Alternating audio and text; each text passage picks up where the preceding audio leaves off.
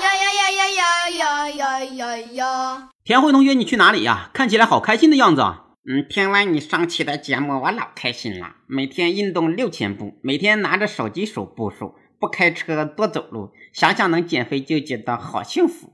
哎呀，你这话说的也对也不对呀、我得特别提醒你一下，我们上一期节目可是说的明明白白、清清楚楚，六千步是正常成年人每天推荐的运动量啊。注意注意，这是正常成年人每天推荐的运动量，不是专门针对于减肥人士的哦。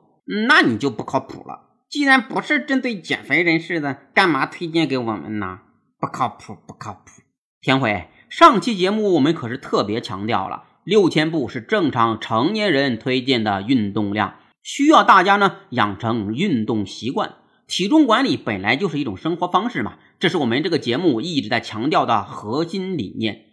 无习惯不减肥，一时兴起也一时心灰。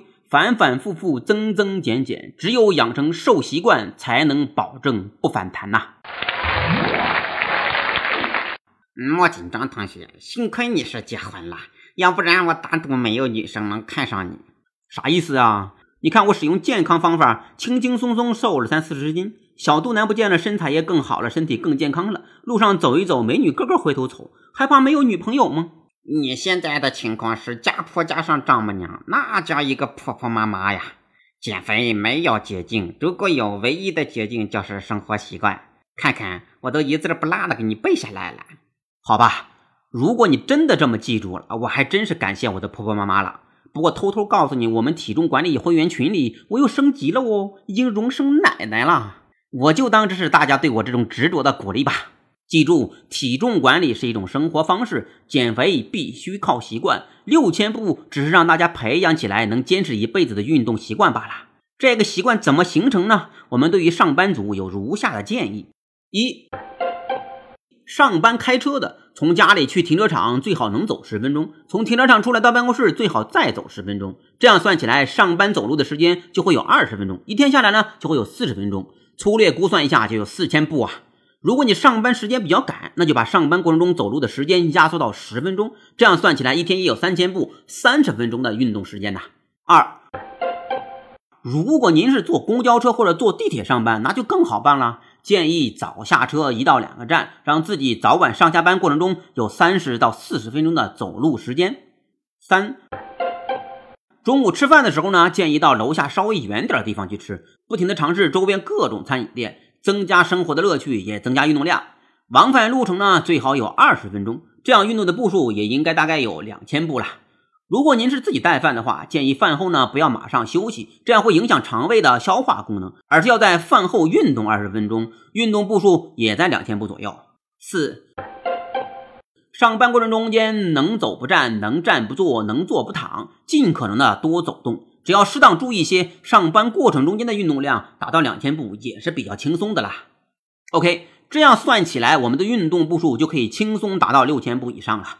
当然，还可以注意一些细节，让运动步数轻松增加。比如上下班电梯拥堵，那就走楼梯嘛。如果楼梯过高，也可以选择走一部分嘛。关键是得随时随地想着去运动，去多走几步路，要让自己成为一个日常生活中能多多消耗能量的人。这也是我们一直在强调的瘦的生活习惯。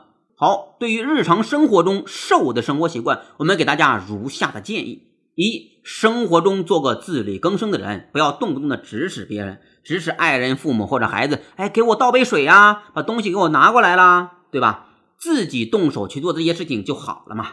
做个能减肥的好人，那多好啊！二、远离家里的沙发和床铺。不是吃饭的时候不要坐着，不是睡觉的时候不要靠近床铺。三饭后一定要走一走，动一动。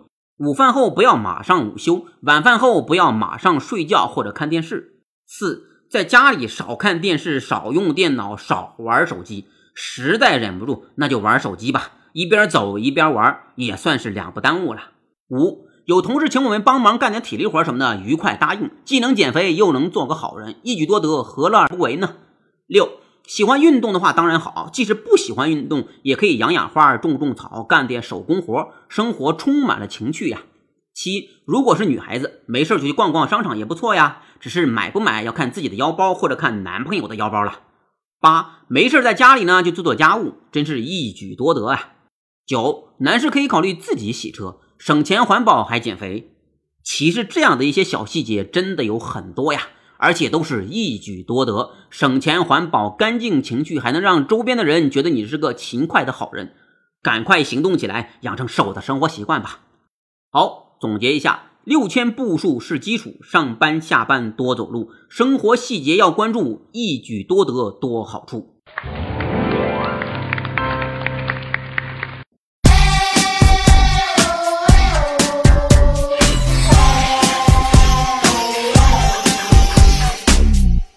colombiana.